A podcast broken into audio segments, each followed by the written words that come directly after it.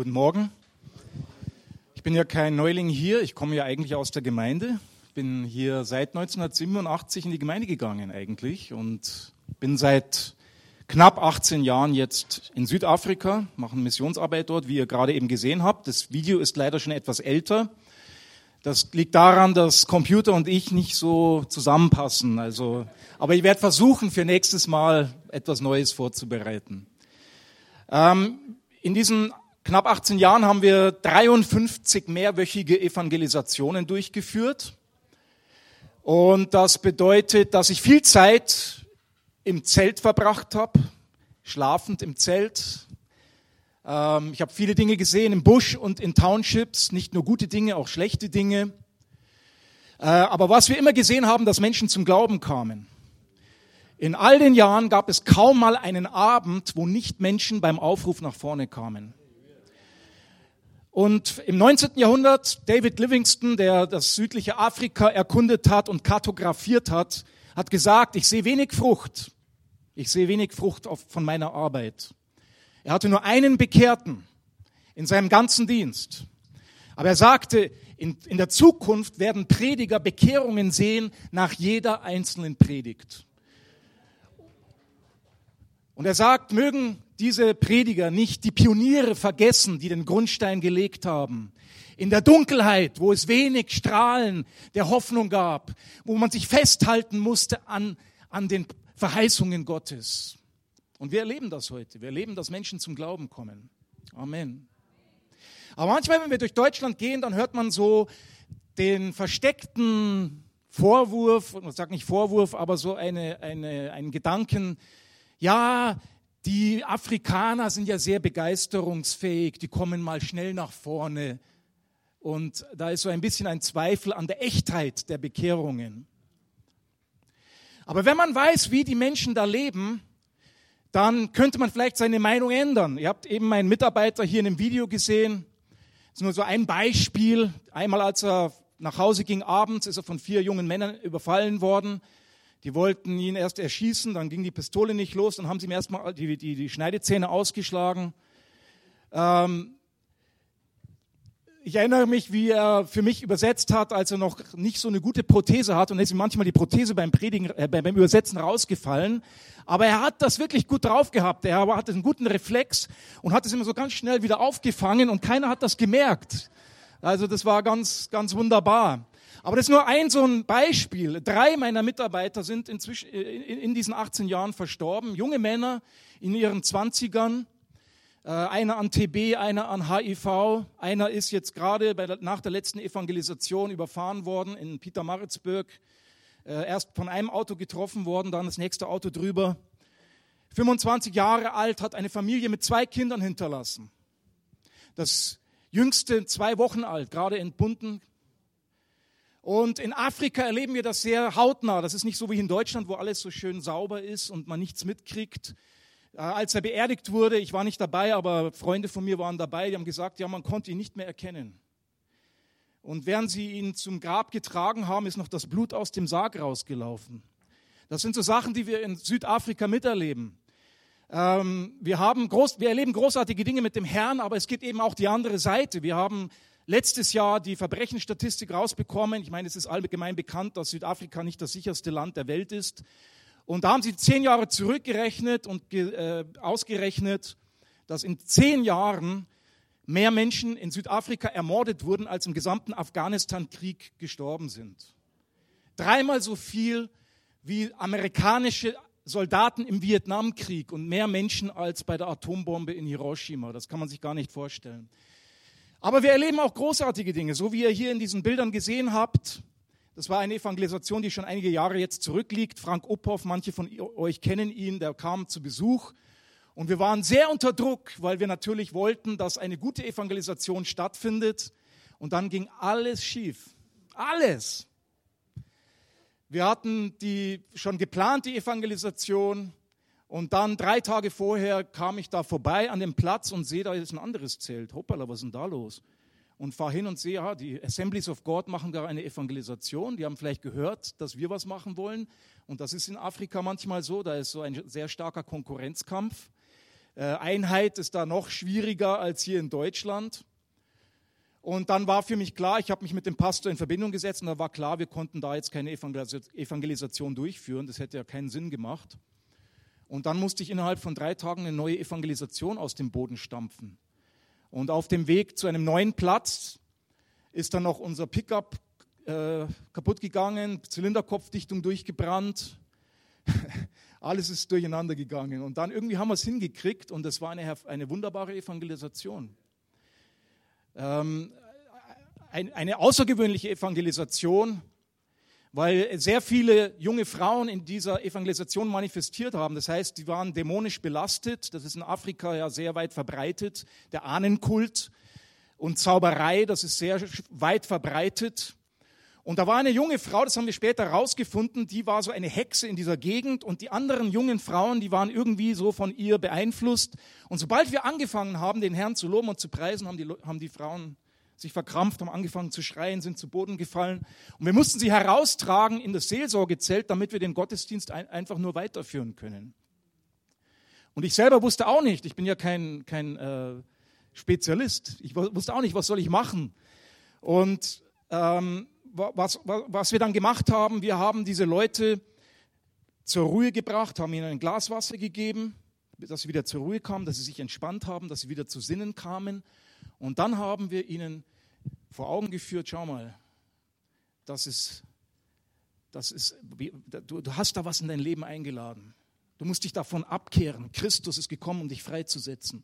Bis dahin hatten die keine Manifestationen. Die Leute von dem Ort haben uns dann beschuldigt. Die haben gesagt, wir sind schuld, dass diese Sachen jetzt passieren, sogar in der Schule. Da sind Leute den Zaun hochgeklettert und alles verrückte Sachen. Also die waren völlig aus dem Häuschen alle. Aber die, diese, diese Hexe hat sich bekehrt. Und am letzten Tag, als wir dann alles abgebaut haben, kam die ganze Familie mit dem Auto von dieser Hexe und hat sich bekehrt, haben gefragt, was sollen wir tun, um gerettet zu werden. Und solche Dinge erleben wir in Südafrika. Wenn wir Evangelisation haben und für die Kranken beten, dann ist es auch sehr interessant zu sehen, dass sie alle, die nach vorne kommen, haben das gleiche Problem. Die sagen, ja, ich spüre hier, als würde sich da was in meinem Bauch bewegen oder ich habe Kopfweh. Immer das Gleiche, von Ort zu Ort verschieden, aber immer haben die Leute dann das gleiche Problem und wir wissen dann, da sind geistliche Mächte im Hintergrund. Und dementsprechend leicht werden diese Leute dann auch frei und geheilt. Das geht ganz leicht, weil Christus uns Autorität gegeben hat über die Mächte der Finsternis. Da braucht es nicht einmal die Gabe der Heilungen, weil das sind geistliche Dinge, die da zu diesen äh, symptomatischen Problemen da führen. Amen. Katja, möchtest du noch nach vorne kommen, vielleicht noch etwas hinzufügen? Äh, was ich noch sagen möchte, als ich dieses Jahr hier ankam, habe ich ein ganz merkwürdiges Gefühl gehabt, das ich noch nie so hatte hier in Deutschland. Das war so ein Gefühl ähm, der Taubheit und der, der, der, der ähm, ein künstliches Gefühl wenn man aus Afrika kommt und mit all diesen Dingen konfrontiert ist und hier nach Deutschland kommt und alles ist so kontrolliert, alles ist so sicher, äh, das gibt einem ein ganz seltsames Gefühl. Wenn wir in Afrika ins Auto steigen und von Punkt A nach B fahren, dann müssen wir beten. Das haben wir gelernt, weil wir wissen nicht, was unterwegs alles passiert. Es gibt keine Sicherheit, nicht wie hier in Deutschland, du gehst zum Arzt und der hilft dir oder du gehst ins Krankenhaus und du kommst auch noch lebend heraus oder du rufst die Polizei und sie kommt, das ist in Afrika nicht selbstverständlich. Und hier in, in Deutschland hat man diese, dieses Gefühl einer Sicherheit, was eigentlich auch eine Illusion ist. Ich glaube, das ist eine Blase, die jederzeit zerplatzen kann. Und ich habe mir gedacht, das fühlt sich an vielleicht so wie die letzten Tage im Römischen Reich wo die Römer auf, den, auf ihren Lagern waren und zu Tisch gelegen sind. Damals war das ja Sitte, dass man gelegen ist und vielleicht sich noch den Finger in den Hals gesteckt hat, um noch mal, alles nochmal zu schmecken. Vielleicht schmeckt es beim zweiten Mal besser, während die Germanenstämme draußen vor den Stadttoren stehen. Nur, dass wir diesmal nicht die Germanen sind, sondern die Römer. Und es ist eine Gelegenheit für die Gemeinde Jesu Christi. Ich glaube, dass es eine Gelegenheit ist für die Gemeinde Jesu Christi. Ich glaube, dass wir eine Erweckung brauchen. Ich glaube, dass eine Erweckung kommen wird nach Europa. Diese Sicherheit ist eine Illusion. Und wir alle können sehen, in welche Richtung Europa geht im Moment. Wir wissen wirklich nicht, ich glaube, die Politiker wissen nicht, wo rechts und wo links ist. Die haben die Kontrolle auch verloren. Aber ich gebe jetzt einfach mal weiter an meine Frau, bevor ich zu viel rede. Ja, vor 18 Jahren sind wir nach Südafrika ausgereist mit zwei kleinen Kindern. Jetzt haben wir drei Kinder und die jüngste ist mit uns. Sie ist jetzt 13 Jahre alt und vor 18 Jahren war ich auch noch ein bisschen schlanker. Heute hat mir eine liebe Schwester schon gesagt, du bist aber äh, etwas breiter geworden. Und das ist vollkommen in Ordnung, weil in Afrika zum Beispiel sagen sie, uh, du bist aber dicker geworden. Wo ist das Essen?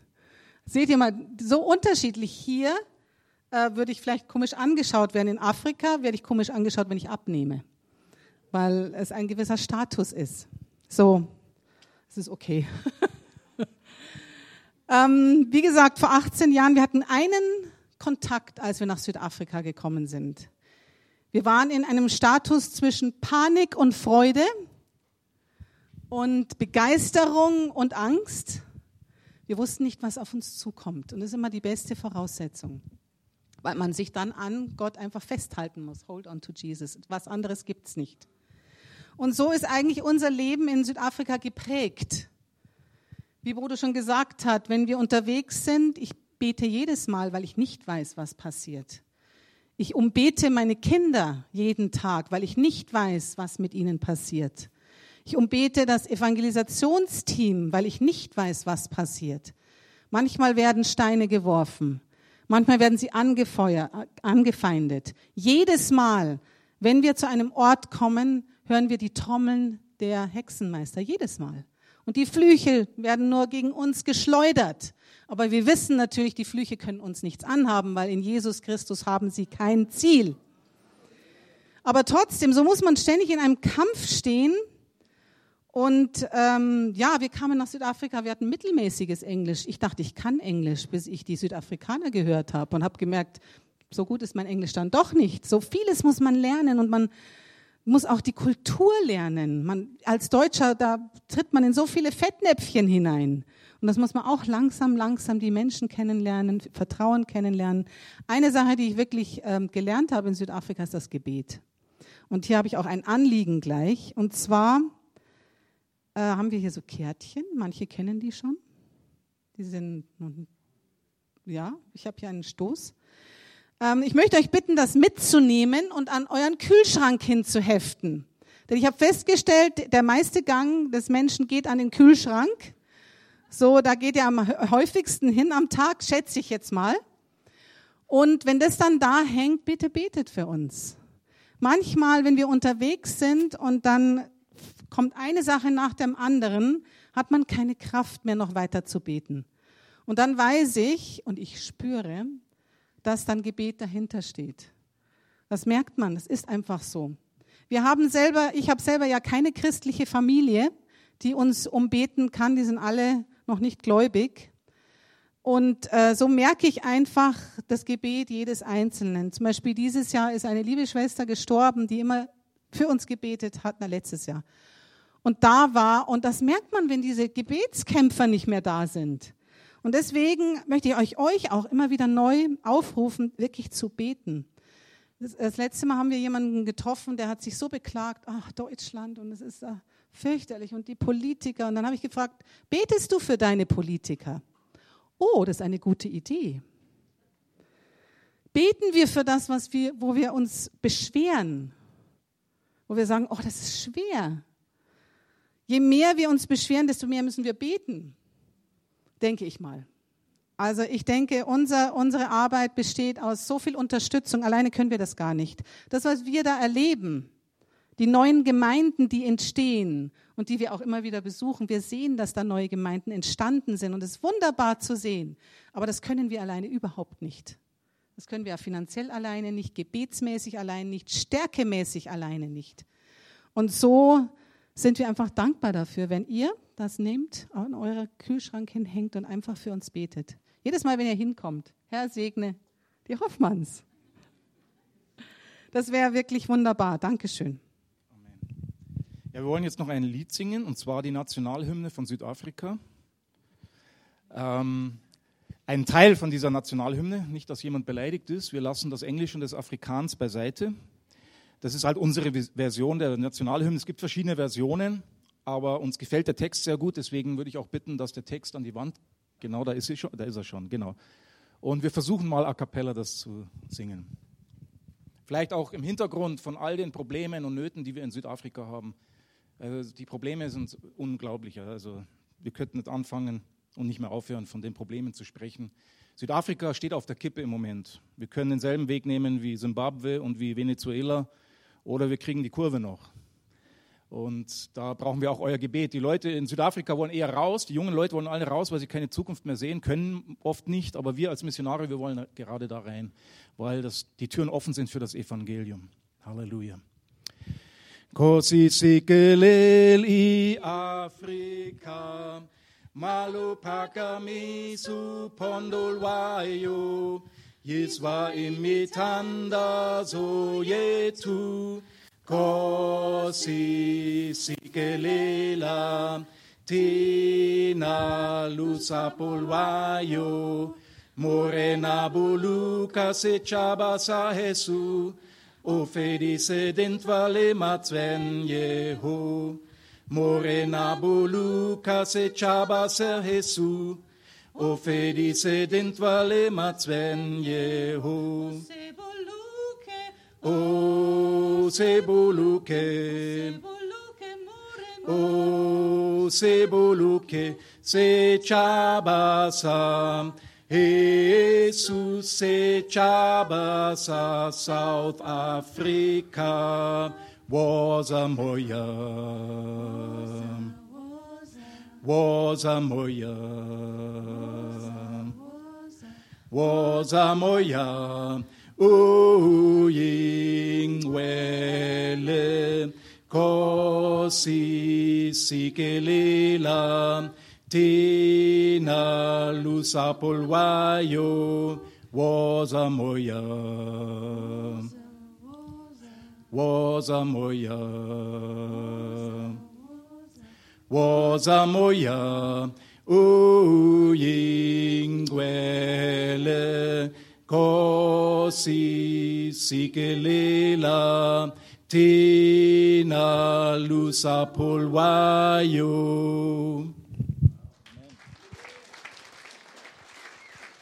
Das ist eine Nationalhymne, hey? Das ist eine Nationalhymne. Ich denke, die, eine, vielleicht die schönste Nationalhymne der Welt. Und wenn man die Geschichte von Südafrika kennt, dann berührt das das Herz. Amen. Aber ja. Ja. Also in der, das Lied selber ist von einem alten Befreiungslied äh, dann zur Nationalhymne geworden. Äh, offiziell stimmt, offiziell ist der Teil mit Heiliger Geist nicht in der Nationalhymne aufgeführt, wenn man das googelt. Aber in Af Südafrika kennt jeder den Text so und wir singen es auch so. Deswegen habe ich gesagt, wir singen unsere Version. Ja. Also die haben das schon ein bisschen abgeschliffen, das stimmt schon. Okay, äh, wir haben viel über uns selber gesprochen. Jetzt möchte ich nicht viel mehr Zeit verschwenden und zu dem kommen, was ich am liebsten tue, nämlich über den zu sprechen, dem wir dienen. Amen. Und ich möchte, äh, dass wir einen Text aus dem Markus-Evangelium anschauen. Und wenn wir zu den Evangelien kommen, dann kommen wir zu dem Höhepunkt der menschlichen Geschichte, zum Höhepunkt der Pläne und Absichten Gottes. Und wenn wir im Alten Testament lesen, da finden wir manchmal Kapitel, die Jahre beschreiben. In einem Kapitel, da vergehen Jahre. Und dann, wenn wir immer näher kommen zum Höhepunkt von Gottes Offenbarung, nämlich der Kreuzigung des Sohnes Gottes, verlangsamt sich die Zeit. Da kann ein Kapitel nur wenige Minuten beschreiben. Es ist so, als würde die Bibel auf Zeitlupe schalten, damit wir alles ganz genau sehen können, damit uns kein Detail entgeht. Und alles geht geradewegs hin zu dem Kreuz. Aber dann wird kurz die Geschichte unterbrochen und wir lesen hier von einem Mann, der hier plötzlich auftritt und diesen, diese Bewegung hin zum Kreuz unterbricht und ich lese einfach mal den Text aus dem Markus Evangelium Kapitel 15, die Verse 6 bis 15. Markus 15, 6 bis 15. Aber anlässlich des Festes pflegte er, nämlich Pilatus, ihnen einen Gefangenen freizugeben, welchen sie wollten. Es lag aber ein gewisser Barabbas gefangen samt den Mitaufrührern, die im Aufruhr einen Mord begangen hatten. Und die Menge erhob ein Geschrei und fing an, das zu verlangen, was er ihnen jedes Mal gewährt hatte. Pilatus aber antwortete ihnen und sprach, Wollt ihr, dass ich euch den König der Juden freigebe? Denn er wusste, dass die obersten Priester ihn aus Neid ausgeliefert hatten. Aber die obersten Priester wiegelten die Volksmenge auf, dass er ihnen lieber den Barabbas losgeben sollte. Und Pilatus antwortete und sprach wiederum zu ihnen, was wollt ihr nun, dass ich mit dem tue, den ihr König der Juden nennt? Sie aber schrien wiederum, kreuzige ihn! Und Pilatus sprach zu ihnen, was hat er denn Böses getan? Da schrien sie noch viel mehr, kreuzige ihn! Weil nun Pilatus die Menge befriedigen wollte, gab er ihnen den Barabbas frei und übergab Jesus, nachdem er ihn hatte auspeitschen lassen, damit er gekreuzigt werde. Amen. Ich möchte kurz beten noch einmal. Herr Jesus, ich danke dir für deine Gegenwart in diesem Gottesdienst. Danke, Herr, für die Verheißung, dass du mitten unter uns sein wirst, wenn wir uns in deinem Namen versammeln.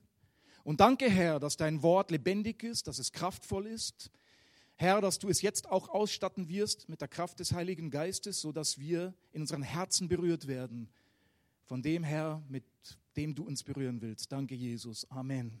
Amen. Ja, das ist es, was uns antreibt, in Afrika das Wort Gottes zu verkündigen.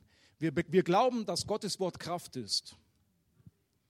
Gott ist nicht so wie wir Menschen. Wir überlegen uns, was wir tun wollen, dann machen wir einen Plan, dann kündigen wir an, was wir tun wollen und dann machen wir uns daran, es umzusetzen. Bei Gott ist sein Wort und sein Handeln eine Einheit. Gottes Kraft ist in seinem Wort. Sein Handeln und sein Wort ist ein und dasselbe. Preis dem Herrn. Das gibt uns große Freimütigkeit in Afrika, das Wort Gottes zu verkündigen. Und wir sehen wunderbare Sachen. Wir haben einen Grundkurs während unseren Evangelisationen, wo wir auch über die Erfüllung mit dem Heiligen Geist lehren. Und die Afrikaner, die sind so offen und die glauben einfach, was wir ihnen erzählen. Und sie sind so sensibel für die Gegenwart des Heiligen Geistes. Die werden mit dem Heiligen Geist getauft. Wir erleben das immer und immer wieder. Eine bessere Ausrüstung für die Zeit, wenn wir wieder weggehen, gibt es eigentlich nicht, als mit dem Heiligen Geist erfüllt zu werden. Halleluja. Gottes Wort hat Kraft. Und auch diese Geschichte hier, glaube ich, will uns etwas zeigen, uns etwas beibringen hier heute Morgen. Und wir wollen heute Morgen die Frage beantworten, wer war Barabbas? Wer ist dieser Barabbas, der diese Geschichte der Kreuzigung unterbricht? Denn wir wissen ja nicht viel über ihn. Er wird genannt in allen vier Evangelien. Er wird äh, indirekt genannt in der Apostelgeschichte. Aber nirgendwo spricht er auch nur ein einziges Wort. Wir wissen nichts über seine Familie. Wir wissen nicht, ob er verheiratet war oder alleinstehend war. Wir wissen nicht, wie alt er war. Wir haben keine Ahnung. Wir wissen nur, Barabbas war schuldig, Jesus war unschuldig. Barabbas überlebte, Jesus starb am Kreuz. Wir wissen aber auch, dass Barabbas zu einer Untergrundorganisation gehörte, die nannte man die Zeloten. Das war so eine Organisation, die versucht hat, gegen die Besatzungsmacht, gegen die Römer, die das Land unterdrückten, zu kämpfen. Sie wollten ein freies Israel sehen, wo es Religionsfreiheit gibt, wo das Volk sich selbst bestimmen kann. Und Barabbas war so ein Freiheitskämpfer. Und mit Sicherheit hat er auch zur Gewalt geneigt, die Römer waren ja auch nicht zimperlich. Es gibt also Beispiele aus der Geschichte, wo Aufstände blutig niedergeschlagen wurden, wo an einer römischen Straße alle 20 Meter für 180 Kilometer ein Aufständischer gekreuzigt wurde, damit jeder weiß, wer hier das Sagen hat. Die Römer waren nicht zimperlich. Und ich bin sicher, Barabbas war so ein richtiger Guerillakämpfer. Zuschlagen und verstecken. Und die Bibel sagt uns auch, dass er berühmt war. Matthäus Kapitel 27, Vers 16, da heißt es, er war ein berüchtigter Gefangener. Jeder in Israel kannte Barabbas. Sogar die Kinder kannten Barabbas. Für die Römer war er wahrscheinlich ein Terrorist, aber für die Juden oder für viele der Juden war er mit Sicherheit ein Freiheitskämpfer, ein Volksheld, zu dem man aufsieht, jemand, der für das Volk eintritt, jemand, der aufsteht. Er war ein Volksheld, wie ein Robin Hood. Oder auch wie viele in Afrika, die früher gegen die Kolonialherrschaft gekämpft haben, die dann ins Gefängnis geworfen wurden und dann später zu den Präsidenten ihrer Länder wurden und zur Queen nach London eingeladen wurden, um im Buckingham Palast Tee zu trinken. Barabbas war ein Freiheitskämpfer. Aber dann heißt es auch, er war ein Mörder, denn die Bibel ist da nicht so, äh, wie soll ich sagen, so schonungsvoll mit unseren Volkshelden. Die Bibel ist sehr ehrlich. Und Barabbas wird hier und auch in der Apostelgeschichte ganz klar als Mörder bezeichnet. Und auch wenn man als Freiheitskämpfer vielleicht meint, die Mittel rechtfertigen das Ziel, lässt sich nicht die Schuld beiseite schieben. Mord bleibt Mord. Und wie viele Unschuldige, wie viele Frauen und Kinder werden bei terroristischen Anschlägen auch immer wieder getötet? Ich kann mich erinnern als junger Mann, wir haben hier Leute aus Südamerika, ich möchte niemanden jetzt zu nahe treten, aber als ich jung war, da gab es dieses, diesen Held, Che Guevara. Wir hatten T-Shirts mit dem Gesicht von Che Guevara in Pop-Art auf das T-Shirt gedruckt. Und irgendwie war das so ein Held. Wir wussten nicht wieso, aber es war irgendwie cool. Und er ist auch, er war ein Freiheitskämpfer, er ist eingetreten für die Armen. Aber was viele nicht wissen, ist, dass er der Erste war, der in Kuba Konzentrationslager aufgebaut hat, in denen auch Christen inhaftiert und gefoltert wurden. Barabbas wird uns als Freiheitskämpfer dargestellt, aber eben auch als Mörder. Die Bibel ist sehr, sehr ehrlich. Und sie kümmert uns sich nicht um unsere Heldenbilder, unsere Götzenanbetung, wo wir Idole vor uns haben. Das ist der Bibel egal. Die Bibel sagt uns genau, wie es ist. Und dann bin ich in Johannes 18, Vers 40 über eine Stelle gestolpert, wo es heißt, Barabbas war ein Straßenräuber. Manche Bibeln übersetzen das anders. Aber der Urtext in Griechischen, das Wort bedeutet wortwörtlich ein Straßenräuber. Und ich habe mir gedacht, Moment mal, war er jetzt ein Freiheitsräuber, äh, Freiheitskämpfer, Entschuldigung, oder war er ein Straßenräuber? Freiheitskämpfer, ich weiß nicht, wie es euch geht, ich, sind für mich immer noch sympathisch, weil Freiheit ist etwas, wofür es sich lohnt zu kämpfen. Freiheit ist eines der höchsten Dinge, die Gott uns zugesteht. Freiheit ist etwas Fantastisches. Und in unserer gefallenen Welt müssen wir uns manchmal entscheiden, was wählen wir? Freiheit oder Frieden? Beides gleichzeitig ist manchmal schwer zu haben. Wenn wir mit jedem Frieden haben wollen und immer Ja sagen und uns immer anpassen, dann werden wir sehr schnell unsere Freiheit verlieren, weil Menschen uns ausnutzen werden. Wenn wir unsere Freiheit mehr lieben, dann werden wir es lernen, Nein zu sagen. Dann werden wir es lernen, Grenzen zu ziehen.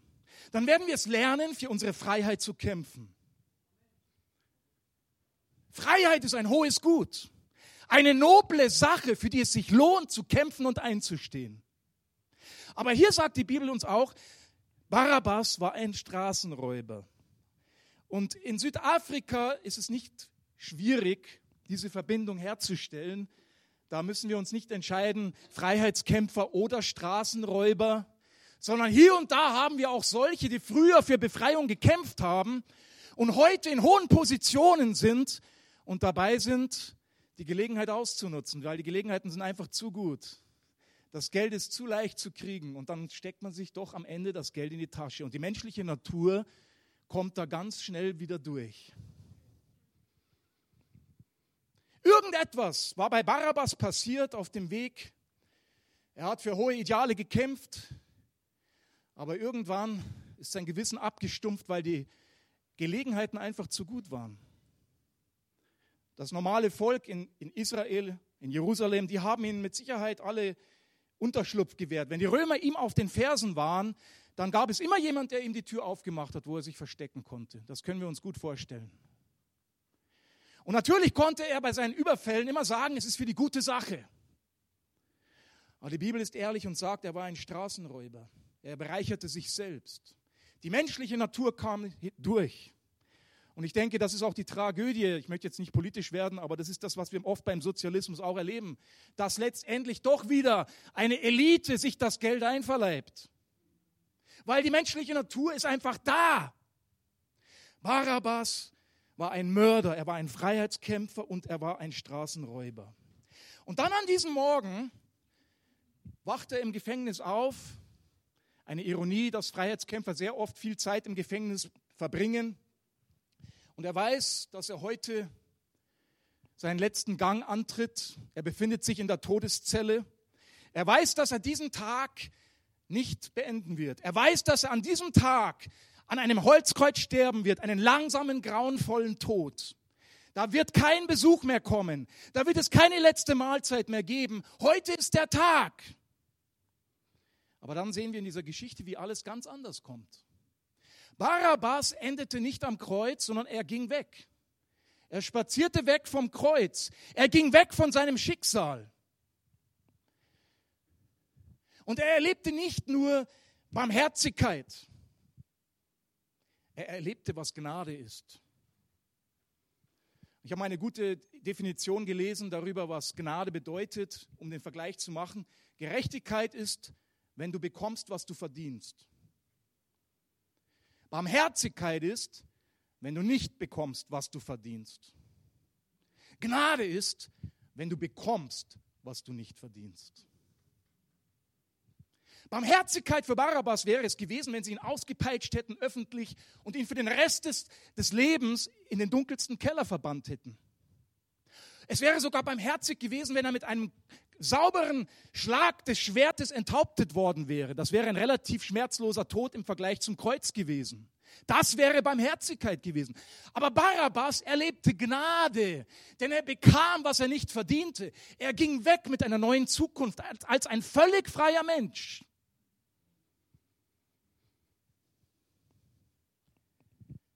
Und das war etwas, wo mit niemand rechnete, nicht einmal Pilatus. Ich stelle mir vor, als Pilatus das Kreuz den, den äh, Zimmerern in Auftrag gab, da war ein, ein, ein, ein, Namensschild auf dem Kreuz und da stand nicht Jesus Christus drauf, da stand Barabbas drauf. Es war maßgeschneidert für Barabbas. Wir kennen seine Statur nicht, aber es war maßgeschneidert für Barabbas.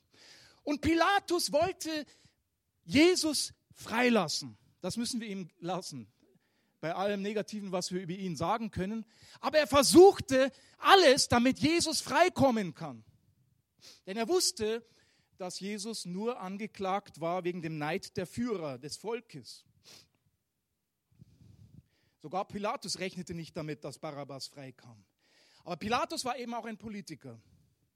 Und Politiker wollen sich nicht gerne die Hände schmutzig machen, wollen nicht gerne Verantwortung übernehmen. Und so versucht er einen Trick zu benutzen, nämlich diesen Brauch, am Passafest einen Gefangenen freizulassen. Das war irgendein Brauch, wir wissen nicht, woher er kam, ob, er, ob die Römer ihn eingeführt haben oder ob sie ihn einfach nur übernommen haben. Aber ich denke, sie haben das erlaubt, um die Kontrolle über das Volk zu behalten. Ein bisschen Hoffnung geben, aber nicht zu viel. Und jemanden am Passafest freizulassen, war eine, eine Botschaft der Hoffnung. So wie in Südafrika, als Nelson Mandela äh, freigelassen wurde. Das war eine mächtige Botschaft an das Volk, an die Unterdrückten in Südafrika, dass sie bald die Möglichkeit haben würden, zur Wahl zu geben, zu gehen, ihr eigenes Schicksal bestimmen zu können. Und an diesem Tag wird den Juden ein Abstecher in die Demokratie erlaubt. Sie dürfen wählen. Sie dürfen wählen. Das sind zwei Namen auf dem Stimmzettel. Jesus, Barabbas. Und ich glaube, Pilatus wollte es ganz sicher machen. Er ging in, den dunkelst, in das dunkelste Verlies des Kerkers, um den schlimmsten Verbrecher zu finden, den er finden konnte. Einen Freiheitskämpfer, einen Revolutionär, einen Aufständischen, einen Mörder, einen Räuber, ein schlimme, eine schlimme Person, ein Staatsfeind Nummer eins. Den hat er rausgeholt um ihn neben Jesus zu stellen, um sicher zu machen, dass Jesus frei gehen kann. Aber Pilatus in all seiner Politik hat sich schwer verrechnet. Die Wahl geht klar aus. Barabbas gewinnt die Wahl. Barabbas gewinnt die Wahl. Jesus, Jesus stand für geistliche Erneuerung. Barabbas stand für politische Revolution. Barabbas wollte unterwerfen. Jesus kam, um zu dienen. Barabbas vertraute auf sein Schwert. Jesus hatte keine Arbeit für das Schwert zu tun. Barabbas opferte andere. Jesus kam, um sich selbst zu opfern. Barabbas schmeichelte dem menschlichen Herzen. Jesus kam, um es zu beleidigen. Und die Wahl geht aus. Barabbas gewinnt. Sie zogen einen Mörder vor gegenüber dem, der Christus genannt wird. Sie zogen einen Killer vor gegenüber dem, der alle Kranken geheilt hatte. Sie, sie, sie, sie zogen einen Kriminellen vor gegenüber dem, der die Bergpredigt gepredigt hatte. Der, der die Sünden vergeben hatte, wurde als Sünder verurteilt. Der, der zerbrochene Leben geheilt hatte, wurde ans Kreuz gesandt, um dort zerbrochen zu werden.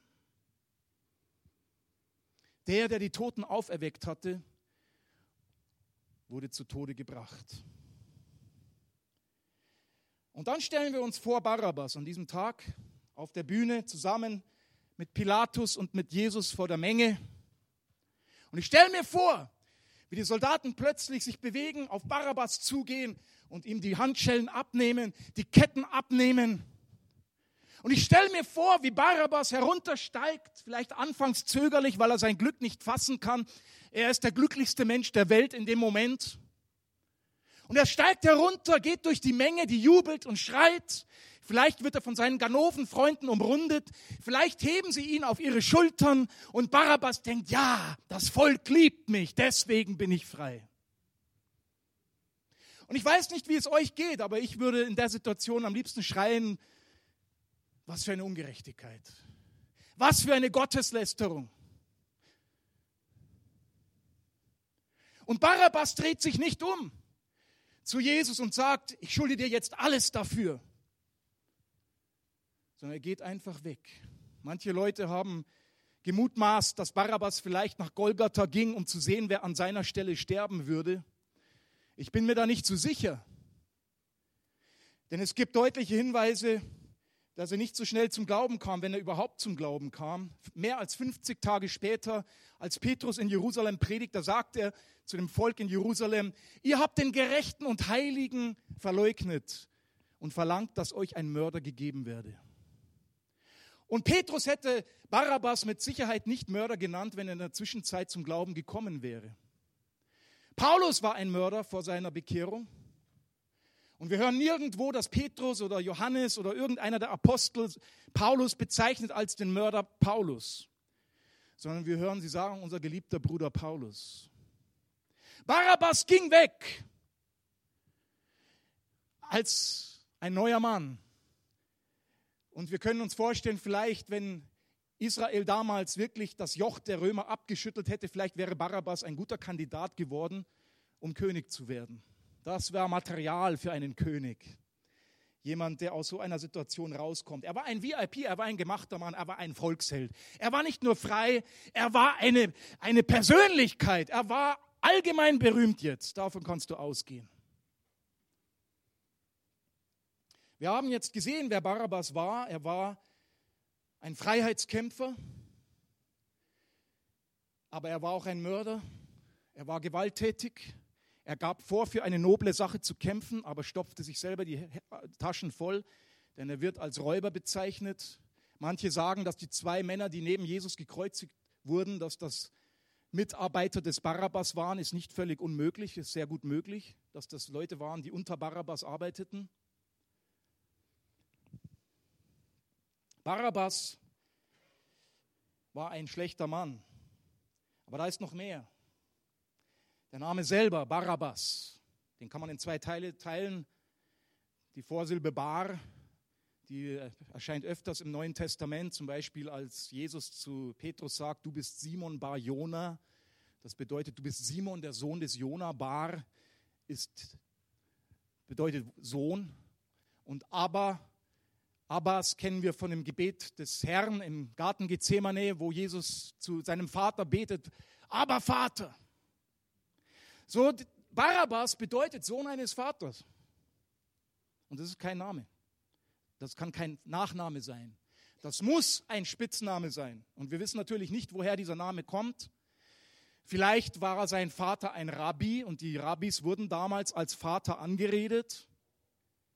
Oder vielleicht war sein Vater auch so ein Hitzkopf und vielleicht auch der Gewalt zugeneigt, so dass sie, da die, die, das Sprichwort rumging, wie der Vater, so der Sohn. Wir wissen es nicht. Aber ich glaube, hier auf dieser Bühne, am Höhepunkt der menschlichen Geschichte, am Höhepunkt der Heilsgeschichte, bekommt dieser Name eine prophetische Bedeutung. Sohn eines Vaters. Da sind zwei Söhne eines Vaters auf der Bühne mit Pilatus. Der Sohn des himmlischen Vaters, Jesus Christus und Barabbas, der Sohn eines Vaters. Und beide sagen nichts. Beide sind leise, sind still.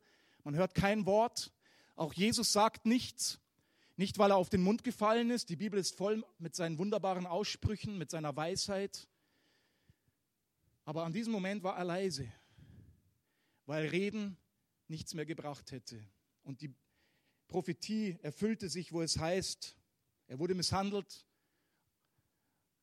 aber er beugte sich und tat seinen Mund nicht auf, wie ein Lamm, das zur Schlachtbank geführt wird. Und wie ein Schaf, das vor seinen Scheren verstummt, tat er seinen Mund nicht auf. Die einzigen, die wir hören, ist der Mob. Die rufen, Barabbas, gib uns Barabbas, kreuzige ihn. Aber ich stelle mir vor, wie Jesus sagt zu seinem himmlischen Vater, Herr, lass sie Barabbas haben. Lass sie Barabbas haben. Denn er wusste, dass der Vater Barabbas behandeln müsste wie Jesus und Jesus behandeln müsste wie Barabbas. Barabbas dachte, es war, die, war das Volk, das ihn befreite. Nein, es war die Liebe des himmlischen Vaters. Und da begreife ich, wer Barabbas wirklich ist. Ich bin Barabbas. Du bist Barabbas. Wir alle sind Söhne eines Vaters, Töchter eines Vaters. Vielleicht kennen wir unseren Vater nicht. Oder wir wünschten uns, wir hätten ihn nie kennengelernt, aber wir alle sind Söhne eines Vaters. Wir alle sind letztendlich Söhne Adams. Und wenn wir diese Geschichte hier sehen, dann möchten wir sagen, Herr, siehst du denn nicht, dass dieser Mann so ein schlechter Mensch war? Aber Gott sagt, ich liebe Barabbas. Aber hast du nicht gesehen, dass er sich umwendet und weggeht, um nie wieder zurückzukommen, dass er dir nicht einmal danken würde? Und der Herr sagt, ich liebe Barabbas, ich wollte, dass er freikommt. Denn darin hat Gott seine Liebe erwiesen, dass er uns unsere Sünden vergeben hat, als wir noch Sünder waren, dass er Christus gesandt hat, dass Christus für uns gestorben ist, als wir noch Sünder waren. Halleluja. Wir können unser Leben nicht verbessern. Wir können uns selber nicht retten. Wir können der Kraft und der Macht der Hölle nichts entgegensetzen. Wir können dem Zug der Sünde nicht widerstehen. Aber das ist der eine, der auf der Bühne steht mit Pilatus und mit Barabbas. Und der sagt, Vater, es ist in Ordnung. Lass sie Barabbas haben nimm mich.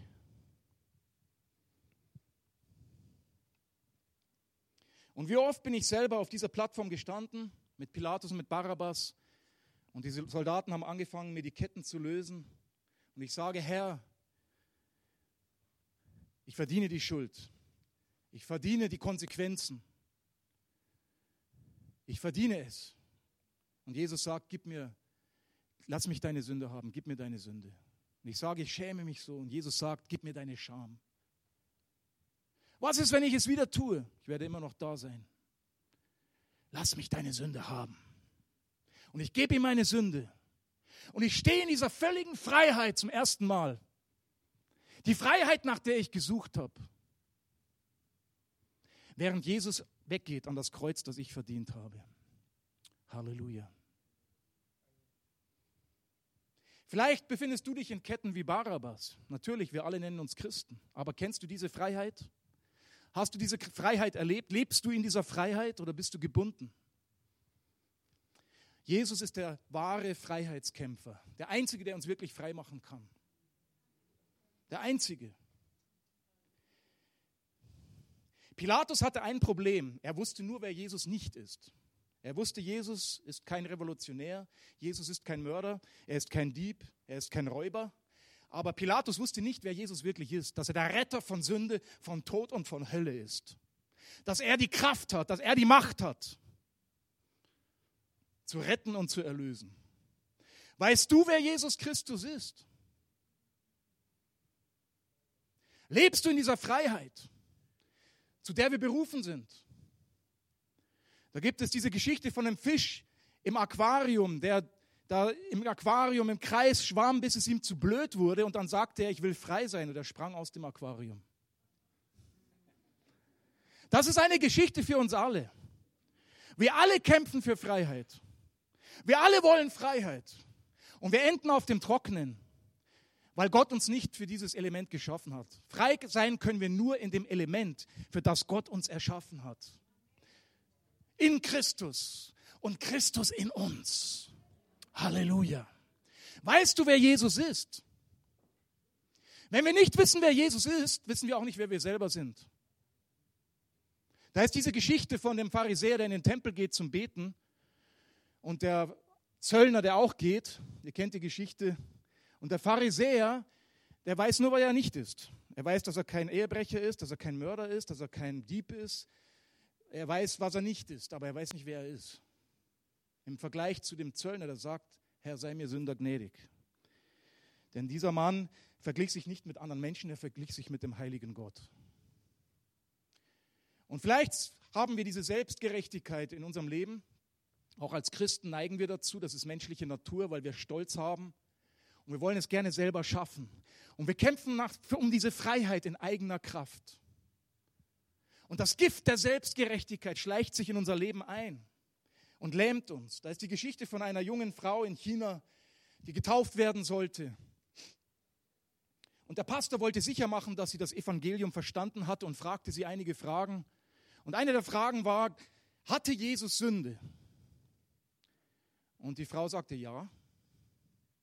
Und der Pastor sagte, okay, warte mal, ich wiederhole die Frage ganz langsam. Hatte Jesus irgendeine Sünde? Und wieder antwortete sie und sagte, ja, er hatte Sünde. Und dann fing er an, von der Bibel zu erklären, dass Jesus sündlos ist. Aber dann unterbrach sie ihn und sagte, er hatte meine. Er hatte meine. Weißt du, wer Jesus ist? Kennst du diesen Jesus? Hast du mit ihm Platz getauscht? So wie Barabbas mit Jesus Platz tauschte auf der Bühne dieser Begebenheit. Hast du mit Jesus wirklich Platz getauscht? Ist er deine Gerechtigkeit? Ich bin so froh, dass Jesus Christus meine Gerechtigkeit ist.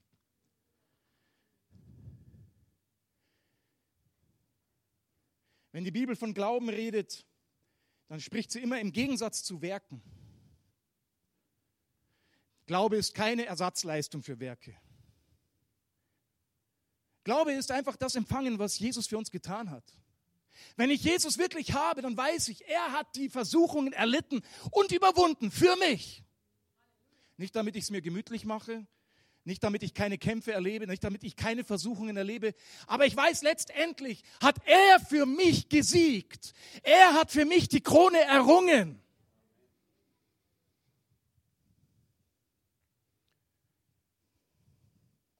Halleluja.